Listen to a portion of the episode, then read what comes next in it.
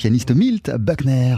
À l'instant sur TSF Jazz avec Jimmy Wood, qu'on entend en ce moment la contrebasse, et le batteur Joe Jones. C'était Feeling Sorta Willingen. Yes, sir. There you are. That is a perfect hot pastrami sandwich. The man is a living legend. Look at the menu. At this very delicatessen, they named the sandwich after him. Midi sur TSF Jazz. Aujourd'hui, nous avons le plat de côte, ou les paupiètes, ou le civet de lapin. Mettez-moi d'abord un civet. Hein? Et puis mon plat de côte après, quoi. Et puis, glissez-moi une petite paupiette avec, quoi. Hein? Jean-Charles Doucan Daily Express. Mon premier est pianiste, mon second guitariste. Mon tour rassemble deux pointures de la scène française et même deux belles âmes. Pierre Christophe et Hugo Lippi viennent de sortir l'album Flowing, un sommet de délicatesse et de douceur qu'ils viennent nous présenter d'ici une vingtaine de minutes. Mais pour ouvrir ce Daily Express, on décroche notre téléphone et on passe un coup de fil à Sébastien Vidal après deux ans loin de la Big Apple. Il est de retour à New York pour la semaine, une ville profondément marquée et changée par la pandémie, ce qui se ressent évidemment sur la communauté du jazz.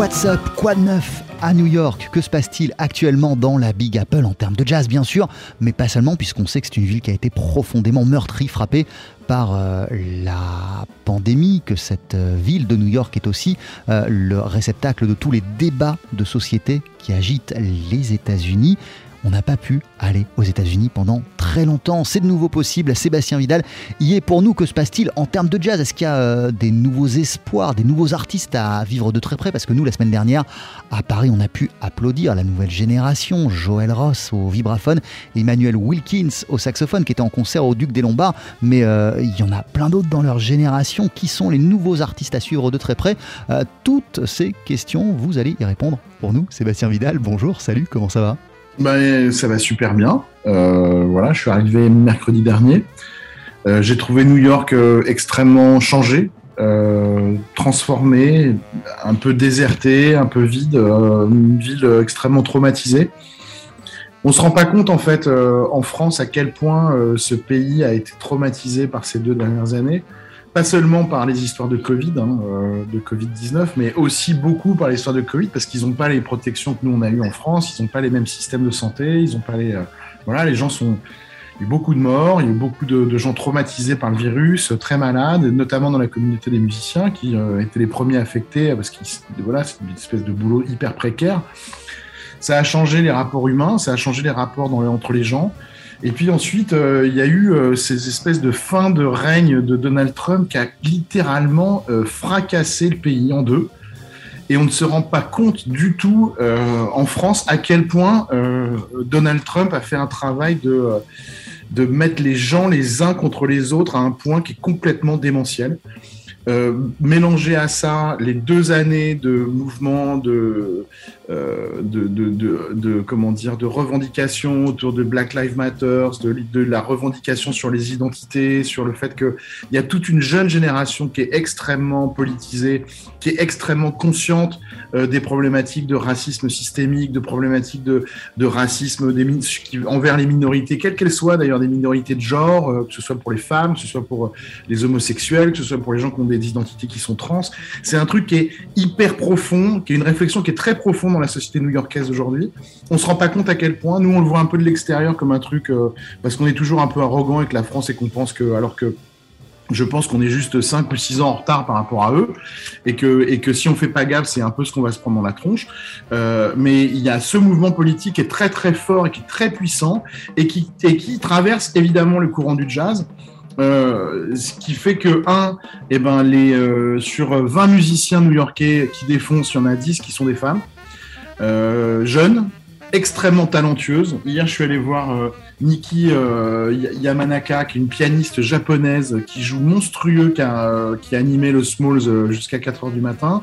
Il y a évidemment cette saxophoniste dont on vous parle, qui est Nicole Glover, qui est probablement une des meilleures choses qui soit arrivées à New York en ce moment, qui anime la jam. Il y a énormément de jeunes de jeunes artistes qui ont passé deux ans à travailler leur clou euh, enfermés à la maison et qui sortent et qui sortent d'un coup et euh, qui sont extrêmement euh, voilà skillés, qui sont super à la fois super dans le jazz, qui ont tout, qui prennent tout.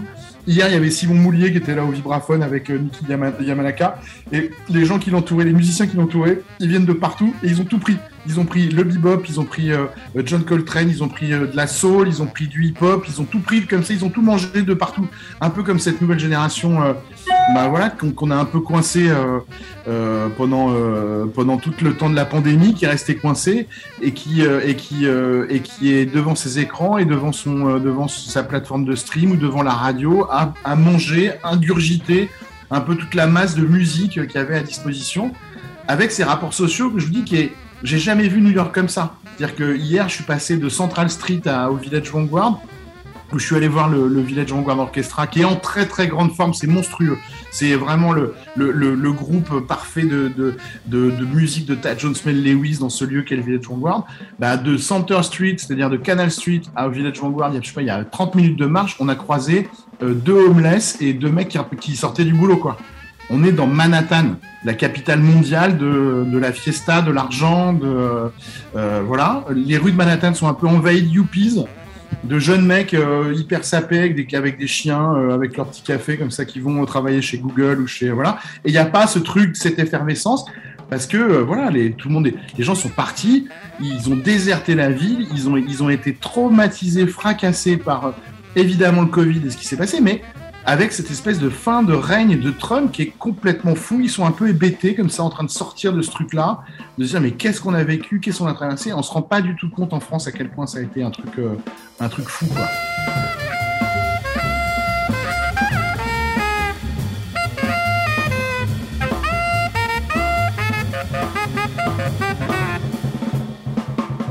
Clairement, l'énergie euh, de la ville a changé et cette euh, énergie qui a changé, elle change aussi euh, la musique et les motivations et, les aspirations des jeunes musiciens. Ouais, ça rigole pas. Les jeunes musiciens sont, sont au taquet, ils sont formés aux réseaux sociaux, ils sont hyper à fond, ils sont super digitaux, ils se passent les trucs entre eux, ils sont. et, je pense que c'est bien parce que tout comme cette jeune génération il y a une, chez les jeunes aujourd'hui aux États-Unis, vous savez, cette espèce de à la fois cancel culture et puis de wokisme qui pour nous est vu d'une façon très négative en France et qui pour eux est un truc super important, qui est de dire j'ai le droit à être respecté dans mon identité, dans mon parce que j'ai le droit d'être jeune, j'ai le droit d'être respecté pour ça, j'ai le droit d'être une femme et j'ai le droit d'être respecté pour ça, j'ai le droit d'être un trans et j'ai le droit d'être respecté pour ça, j'ai le droit d'être homo c'est mon identité, j'ai le droit d'être noir et homo et j'ai le droit d'être euh, voilà et et ce truc-là qui est revendiqué très très fort par cette jeune génération, dans un mouvement qui est très profond et qui est, vraiment passionnant, parce que nous, on est dans un truc, vous savez, d'universalisme où tout le monde est pareil, ce qu'ils appellent le colorblind. Mais en fait, euh, colorblind, ça n'existe pas, puisque tout le monde n'est pas pareil et qu'on voit bien qu'à la fin, euh, les gens sont euh, discriminés en fonction de, de leur identité, même si la société veut que machin, etc. Ce n'est pas le cas. Donc eux, ces jeunes, ils ont décidé de renverser la table. Alors des fois, ça fait mal, hein, parce que cette cancel culture, par exemple, Woody Allen, il a été cancellé. Euh, Steve Coleman, il a été cancellé parce qu'il a eu une aventure avec une, un, élève, une élève qui avait 19 ans, que 19 ans c'est underage parce que là-bas c'est 21 ans, et le mec il a été cancellé. C'est un, mot d'ailleurs qui est terrifiant, euh, cancellé, c'est-à-dire que le type il a, il, a été vaporisé, il n'existe plus, il est plus dans l'espace public, quoi. Voilà. Donc ça c'est très très violent, mais en même temps c'est une manière pour ces jeunes de renverser la table, et donc dans la musique, eh ben il la renverse de la même façon, à fond, en étant hyper euh, euh, précis dans ce qu'il joue, extrêmement talentueux dans la manière dont ils ont travaillé leurs instruments, extrêmement euh, intéressés et sérieux par rapport à la musique. On l'a vu avec Joel Ross, hein, c'est peut-être effectivement le, le, un des premiers de cette génération à avoir été comme ça. Le mec est ultra sérieux avec la musique, ça rigole pas du tout quoi. Il fait des trucs qui sont compliqués, qui sont écrits, qui sont extrêmement travaillés avec un univers qui est, qui est, qui est le sien et qui est pas celui d'un autre. Ils sont... Donc cette jeune génération, elle est vachement là-dedans, donc c'est hyper impressionnant. Euh, même, je vous dirais même, j'ai le sentiment d'être un boomer euh, partout où je vais parce que il y a effectivement un espèce de, fossé générationnel entre euh, ces jeunes artistes et, euh, et nous. Sauf que, ben, effectivement, elle est bouillonnante. Elle est très, elle est très féminine et ça c'est super euh, réjouissant.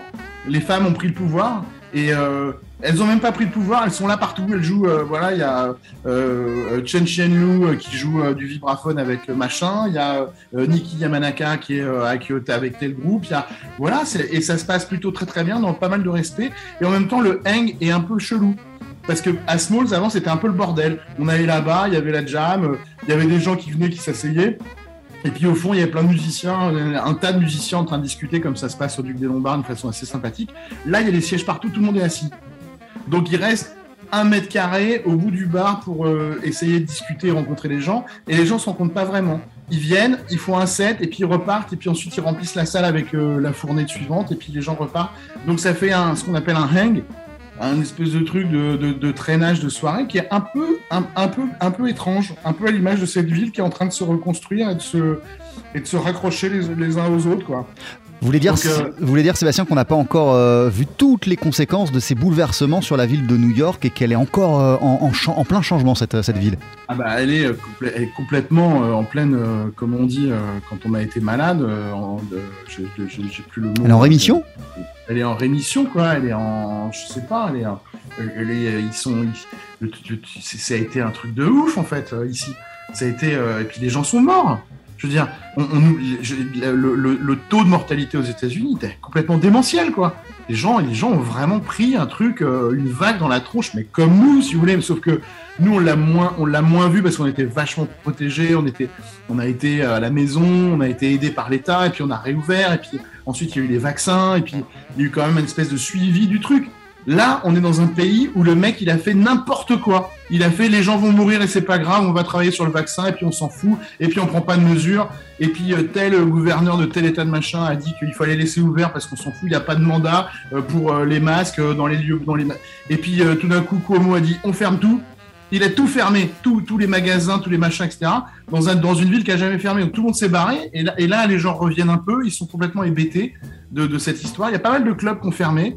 Euh, le standard euh, a fermé malheureusement, et puis les clubs qui réouvrent tout doucement. Ils ont réouvert Broadway il y a, y a, y a, très peu de temps. Donc moi je suis allé voir dimanche soir, on est allé voir David Byrne avec euh, ce spectacle American Utopia, qui est peut-être un des shows les plus dingues que j'ai vu euh, de ces 20 dernières années. C'est intelligent, c'est sur le non-sens, c'est plein de, références, c'est très politisé, en même temps c'est hyper fin, c'est David Byrne, c'est super drôle, la musique est mortelle, euh, le show est absolument dingue. Et les gens étaient comme ça dans la salle un peu. Euh, Il y a un moment, il, est venu au bord scène. il dit, Vous savez, on a, euh, on a, vous avez le droit de vous lever. C'est autorisé. Hein. euh, Vous pouvez vous lever. Et si vous voulez, vous pouvez danser en, mode pince sans rire et en même temps parce que c'est les premiers shows qui rouvrent à Broadway. C'est les premiers théâtres où les gens sont les uns à côté des autres comme ça. Tout le monde était masqué, mais on était comme ça à se regarder comme une espèce de. Ils sont sortis du cauchemar, quoi. Et ils se réveillent dans le jour d'après dans un jour d'après qui est pas forcément d'ailleurs mieux que le jour d'avant. parce que euh, les problèmes sociaux sont toujours là, les problèmes identitaires sont toujours là. Et puis il y a en fond, et c'est là où c'est vraiment euh, passionnant, où une fois de plus l'Amérique est, pleine de surprises, c'est que, c'est que ces mouvements sociologiques qui sont nés du mouvement Black Lives Matter, parce que Black Lives Matter, c'est pas que le mouvement de la défense euh, des, Noirs et de l'identité noire, et puis, de, contre les violences systémiques de la police, c'est un mouvement sociologique extrêmement fort sur la revendication identitaire et sur le fait qu'on a le droit d'avoir une identité, qu'il faut être respecté pour cette identité et qu'il faut renverser la table euh, dans la société pour euh, arrêter euh, de discriminer les minorités dans un pays. Et ben, ce mouvement-là, il est partout, il est, on sent les choses. et, ce qui est, et ce qui est difficile, c'est que les gens ont du mal à parler et ont du mal à échanger là-dessus.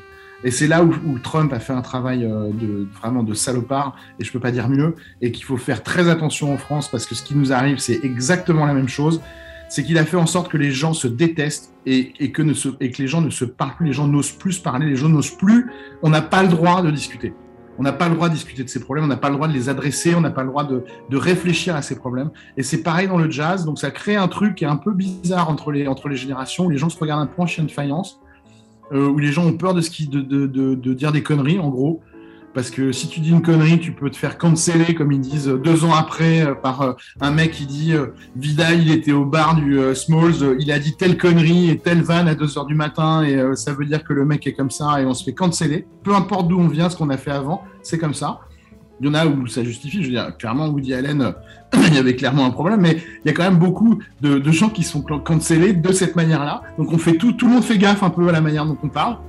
Et en même temps, euh, temps, c'est New York. Voilà, j'ai passé la soirée hier avec l'ancienne manageuse de Danilo Perez, qui est Robin Tomchin, qui a 63 ans, qui est une hardcore, euh, qui habite Union Square et qui, a traversé la pandémie en habitant Union Square et qui était très marrante parce qu'elle était là à dire mais putain, qu'est-ce que c'est que ces youpies partout dans la ville, c'est ces, ces gars en petit, en, comme ça, avec leurs chiens, boire leur café, avec leurs AirPods, je les déteste. Et donc il y a encore quand même un New York qui est quand même vachement vivant et qui est vachement marrant et qui est très à gauche, qui est très intellectuel et qui est très voilà, et qui est pas dans cette espèce de délire là de, rapports sociaux bizarres. Mais il y a quand même ces rapports sociaux bizarres. C'est passionnant d'être ici parce que parce que voilà, parce que cette société, elle va, j'espère qu'elle va se soigner, qu'elle va arriver à, à sortir de la torpeur dans laquelle elle est. Mais c'est très intéressant. Et puis euh, nous qui pensions qu'on était euh, reparti, qu'on avait lutté contre le Covid, qu'on avait bien réussi à passer euh, le cap et que, et que tout allait réouvrir et que machin, il faut qu'on fasse très très attention parce que ce qui leur est arrivé ici peut tout à fait nous arriver en fonction de, la personnalité politique qu'on va mettre au pouvoir. Euh, il suffit vraiment d'un fasciste pendant quatre ans au pouvoir pour, euh, pour fracturer et fracasser un pays complètement. Et, et c'est exactement ce que Donald Trump a fait d'une façon méthodique. Il a fracassé ce pays. Quoi. Et là, on parle de New York. Hein. on n'est pas euh, au fin fond de l'Arkansas où les mecs ils ont des fusils euh, dans leur bagnole. Hein. Merci beaucoup, Sébastien. Jean-Charles.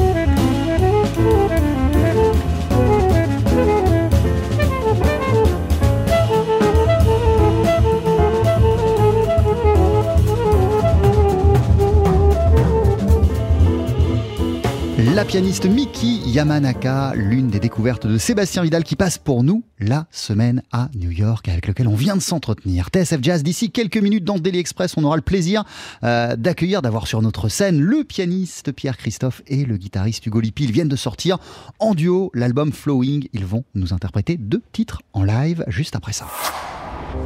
12h-13h, Daily Express sur TSF Jazz. Aujourd'hui, moule marinière, foie gras, caviar, cuisses de grenouille frites ou alors tarte au poireau. Jean-Charles Doucan. Venez-t'en. Avec ce midi, une rencontre au sommet du jazz français dans Daily Express, un duo d'autant plus réjouissant qu'il implique non seulement deux références de maîtres sur leurs instruments respectifs, mais ce sont aussi deux belles âmes, deux personnalités solaires dont la musique enchante notre quotidien depuis des années. D'un côté, le pianiste Pierre Christophe, un ancien élève de Jackie Bayard et un dingue d'Errol Garner.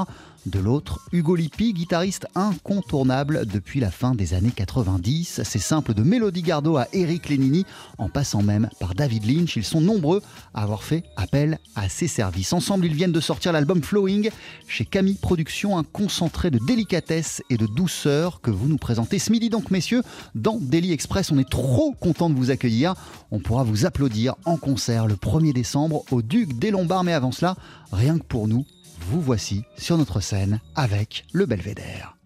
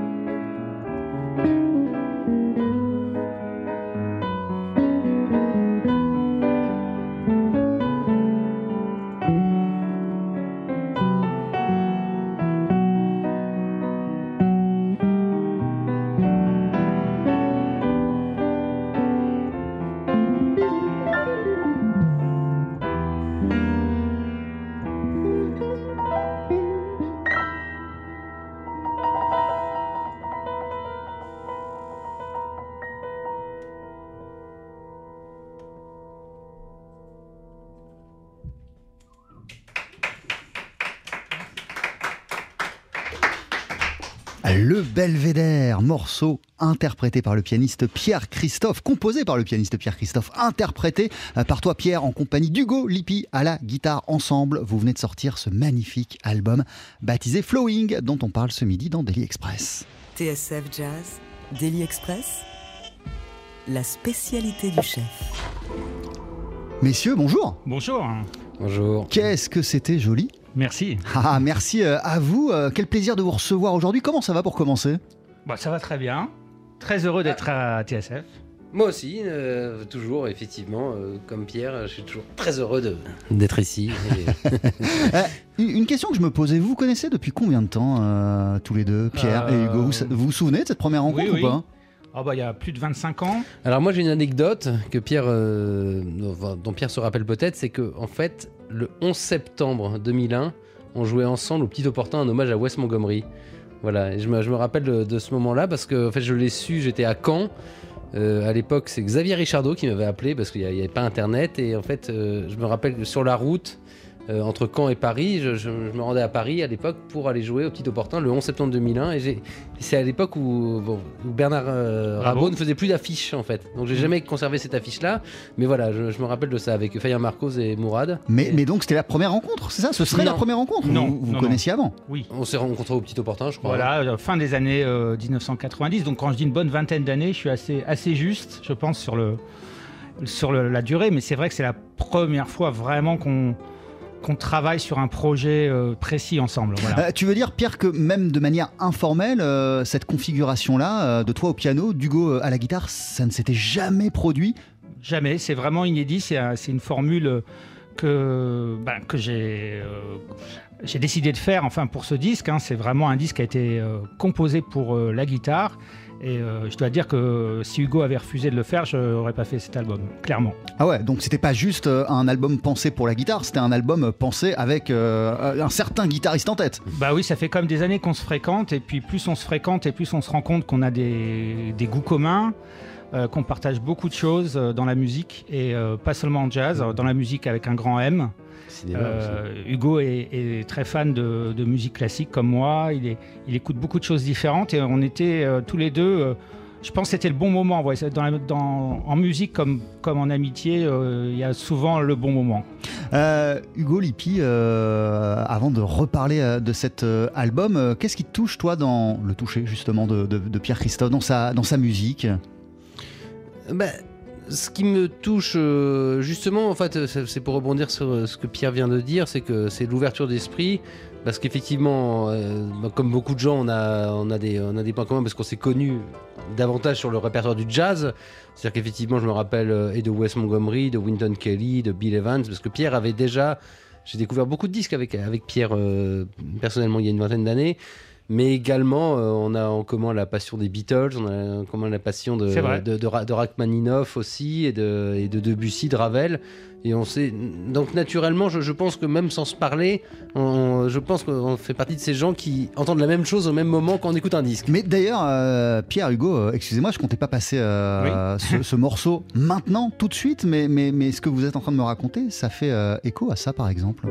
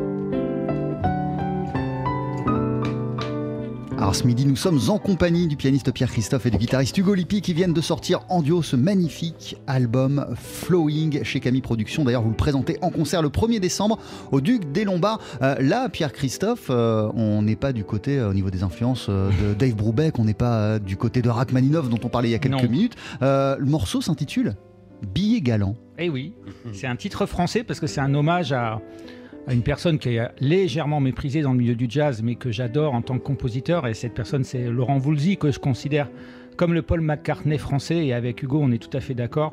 C'est un grand mélodiste et euh, c'est quelqu'un qui m'a beaucoup, beaucoup influencé dans le- dans, dans l'écriture d'une mélodie. Finalement, ça a l'air si simple d'écrire une belle mélodie, mais il y a peu de gens qui y arrivent. Voilà.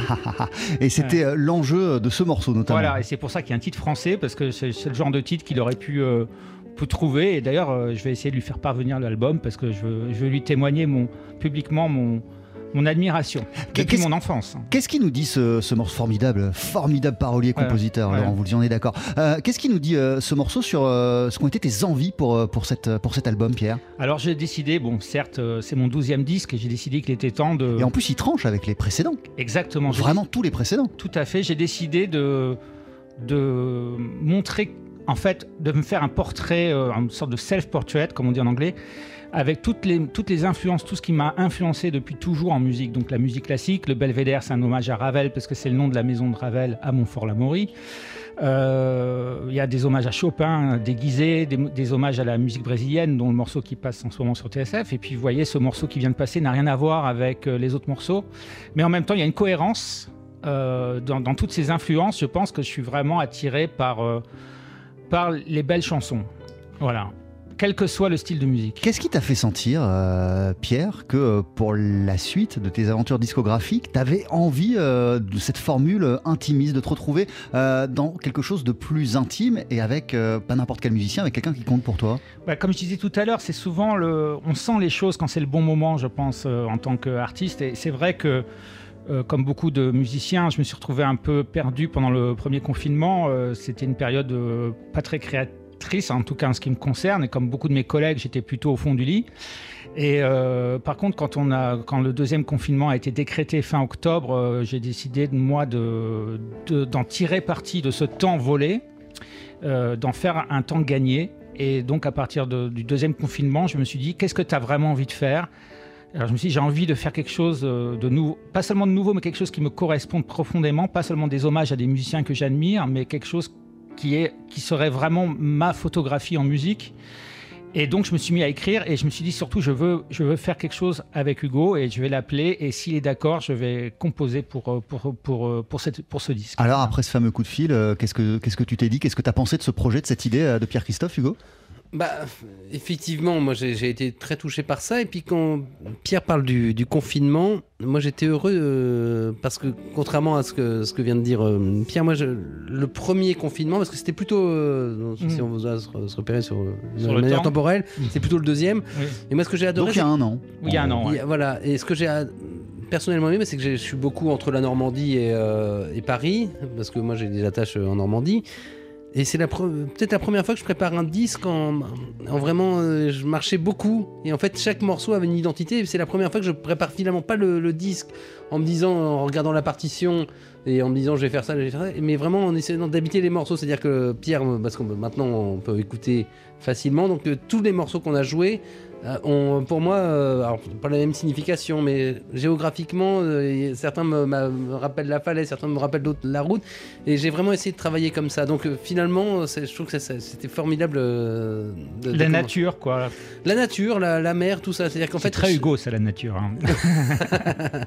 et, euh, et voilà, donc du coup, j'étais vraiment enchanté. Et puis c'est un challenge hein, quand même, euh, guitare-piano. D'abord, il y a des références quand même euh, quasiment. Jim Hall, Bill. Evans, déjà, pour ne citer que Alors, c'est marrant, c'est vrai que c'est effectivement ce- cela. Alors, moi, c'est marrant parce que beaucoup de gens parlent de. Il y, a- il y a deux disques qui s'appellent Undercurrent et. Oui. euh, comment s'appelle l'autre euh, Euh, Intermodulation. Oui, exactement. Voilà, intermodulation.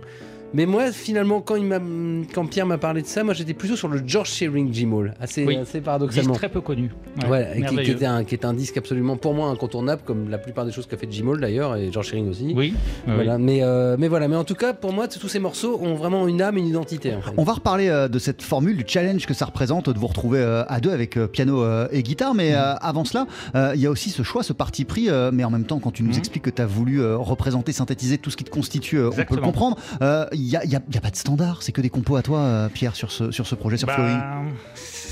C'était risqué de, de prendre ce pari, mais à vrai dire, on a enregistré 16 titres, on en a gardé 14, ce qui est énorme, mais euh, si on les a gardés, c'est qu'on était satisfait euh, du résultat. Honnêtement, il n'y a pas de morceau euh, bouche-trou dans cet album. le danger, effectivement, c'est de mettre un standard parce qu'on n'a pas assez de répertoire, par exemple. Et je voulais pas du tout tomber dans ce piège.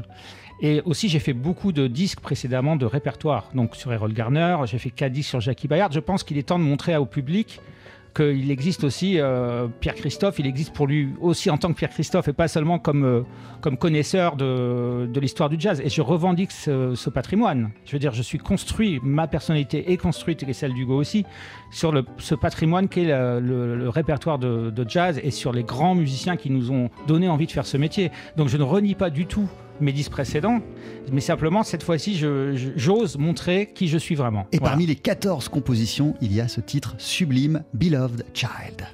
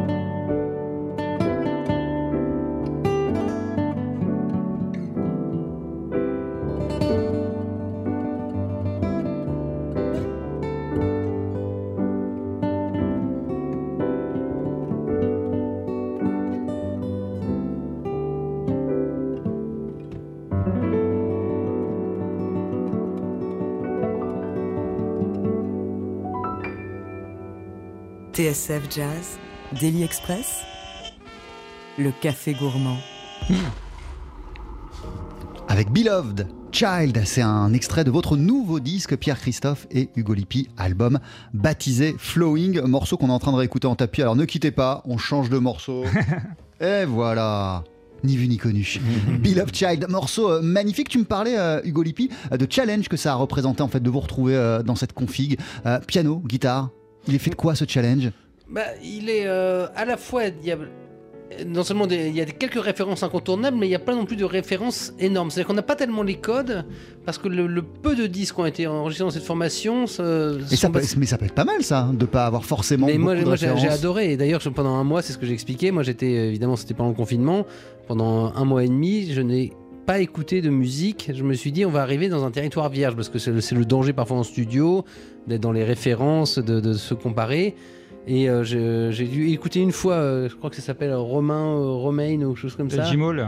Jimol avec Et c'est le seul morceau que j'ai écouté, c'est-à-dire que je suis arrivé vraiment avec, en me disant, bon, qu'est-ce que je peux faire, qu'est-ce que je vais ressentir, sans me dire, sans aller puiser chez... parce qu'il y, a très peu de... À part effectivement ceux-là, mais on avait fait presque le tour. Oui, on a cherché même des, des, pianistes comme Tommy Flanagan, par exemple, on n'a pas enregistré en duo. à chaque fois qu'il il a beaucoup joué avec des guitaristes, avec Kenny Burrell, mais il y a aucun disque. On a vraiment fouillé partout. Aucun disque en duo. Il y, avait euh, y a Grace Sargent et Dave McKenna. Euh, on, en a trouvé, quand même. On en a trouvé quand même, mais, on en a trouvé quelques-uns. Mais c'est vrai que c'est l'avantage et c'est le côté aussi euh, un peu déstabilisant, c'est qu'on ne peut se reposer sur personne en termes de code de jeu. Donc voilà, c'est simplement tel qu'on le ressent. Et moi, je sais que je connaissais, bon, personnellement, c'était Marc Fosset que je connaissais très bien, avec qui j'ai beaucoup joué et qui était quelqu'un qui, cultivait un peu euh, ce genre de choses. Mais le plus important pour lui, c'était que ça, que ça tourne, qu'il y ait un groove. Et euh, voilà. C'était, euh, mm. voilà. Mais c'est, une vraie, vraie expérience c'est vraiment, ça m'a appris beaucoup de choses. Et pour toi, cette expérience, euh, Pierre-Christophe, elle passait par, par quoi L'attention portée euh, à quoi dans votre dialogue euh, et dans le dialogue de vos deux instruments aussi Alors, ce que j'ai beaucoup apprécié pour la première fois de ma carrière, c'est que j'ai fait un vrai travail de studio. on a vraiment, bon, on n'a pas enregistré un, album de pop quand même, mais on a vraiment réfléchi sur le son qu'on voulait, sur le son de la guitare. Hugo joue de trois guitares différentes hein, sur l'album. Il joue de la guitare classique. Il y a peu de gens qui connaissent euh, ce côté-là d'Hugo. Il joue de la guitare folk sur un morceau et, vraiment on s'est, on s'est, enfin, on, s'est assis, on a réfléchi. Euh, alors qu'en général, les, enregistrements, ben, on joue le répertoire en concert, on arrive en studio, le répertoire est déjà rodé. Là, on a découvert nous-mêmes les morceaux parce qu'on les a, je les ai écrits entre, allez, entre décembre et, mars et on enregistre en avril. Et comme c'était le confinement, on ne pouvait pas les expérimenter, à part à la maison évidemment. Mais jouer devant un public, ça donne aussi d'autres clés. Donc c'est vraiment mon premier disque de studio avec un vrai travail. Euh, donc ça passait aussi par une, une, réécoute particulière, par, des, par, par, par, par, plus de prises qu'habituellement Exactement, exactement, exactement. On n'a pas, on pas fait non plus 30 prises par morceau, mais ouais, en général, en, jazz, quand on choisit une prise, c'est en fonction du solo. Et là, ça n'a pas été le cas du tout. On a fait vraiment. D'ailleurs, euh, j'ai l'impression que c'est même pas, c'est même pas l'intérêt de cette, cet album-là. Non, non, non, c'est l'intérêt, c'est que le fait de sortir le plus beau solo. Non. Bien que je, trouve qu'il y a plusieurs solos d'Hugo qui méritent d'être inscrits et appris dans les écoles de musique. mais, euh, mais en fait, c'est un très beau compliment ce que, ce que vous venez de me, faire euh, à l'instant, parce que c'est exactement ce que je cherchais, c'est que ce soit de la... flowing, c'est le, le, courant, bien sûr, c'est aussi euh, cette, cette, sensation de de musique qui avance. de, et, et c'est ça que je voulais, c'est qu'on ait la sensation que ça coule. Vous voyez, que ça coule, que ça flotte et que du début du disque à la fin, on est vraiment une histoire. Il y, a le flow, euh, Hugo Lippi, quand tu écoutes le, résultat, ça coule, ça flotte, le flow est là. Sincèrement, ouais. Et puis moi, je trouve que c'est très bien choisi. Encore une fois, je vais revenir. Et sur la pochette aussi. Sur, mon expérience, c'est-à-dire que euh, moi personnellement, j'ai passé euh, pendant deux ans plus de temps près de la mer. Je me suis, je me suis rendu compte de, l'importance de cet élément-là dans ma vie. Et, puis, et parce que je l'avais un tout petit peu zappé depuis 20 ans à Paris, même si je reviens souvent, mais mais euh, effectivement, le, fait que ça coule, que, les choses avancent comme ça, finalement, euh, ça passe, on oublie. Et je trouve que effectivement, moi personnellement, je trouve que c'est un disque que j'ai, je me suis retrouvé dans le train parfois à le, à le comment, à l'avoir dans le casque Alors je, je vais dire, je vais m'endormir, c'est pas toujours, mais je m'endors souvent dans le train. Mais et en fait, euh, quand j'avais oublié, parfois quand j'avais oublié que c'était le disque qu'on avait fait, je, me disais qu'est-ce que c'est bien? En fait, voilà, parce que c'est vrai, on est très critique quelquefois avec soi-même. On n'a pas la même écoute quand on sait, euh, on est, on est, Alors, on a- nous- on a une écoute chirurgicale. Mais du coup, lorsqu'on pense que c'est bien, c'est que ça, ça l'est vraiment, parce qu'on est souvent sévère avec soi-même. Ah bah oui, on est euh, Oui. très sévère. On est euh, sincèrement, on n'a pas la même écoute comme une photo Non. en fait. Euh, C'est-à-dire qu'on on, on voit pas la même personne.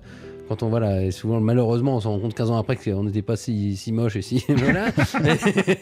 et, voilà, alors qu'à l'époque on l'a très mal vécu, mais c'est- pareil pour la musique. Et je pense que c'est c'est un disque, de toute façon, au-delà du effectivement de l'aspect jazzéistique.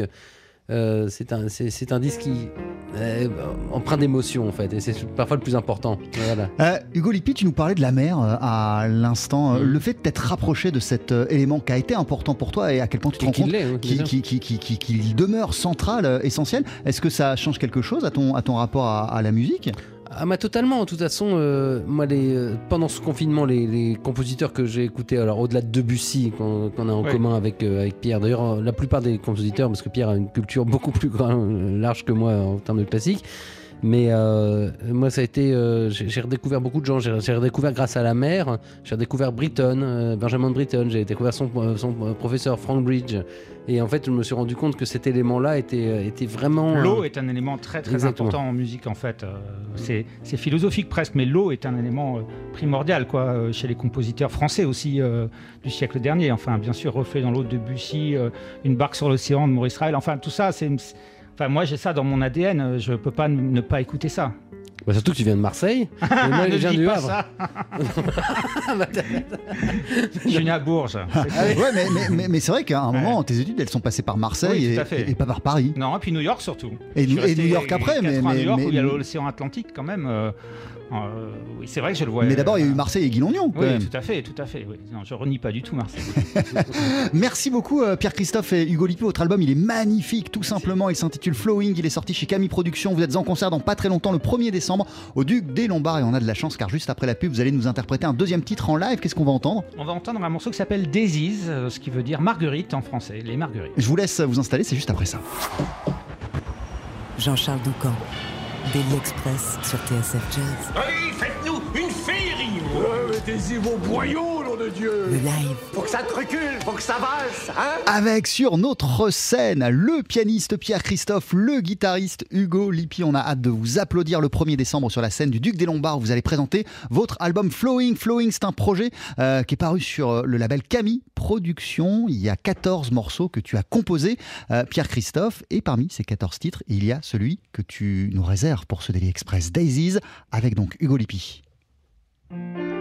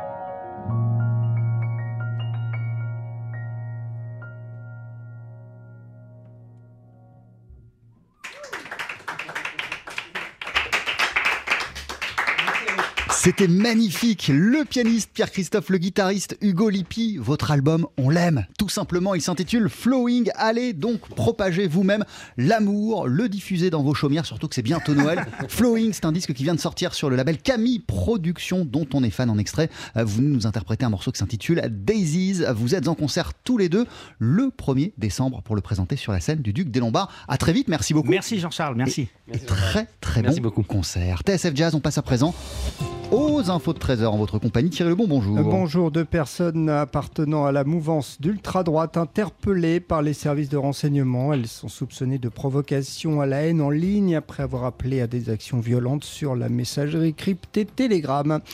La tendance inflationniste de l'économie mondiale se confirme aux États-Unis. L'indice des prêts à la consommation traduit une inflation de 6,2% sur un an, plus 8,1% en Russie, alors qu'en Allemagne, elle atteint 4,5% sur un an en octobre. Une hausse des prix pour le moment relativement contenue en France, Mathieu Baudou. Flambée des cours des matières premières, difficulté d'approvisionnement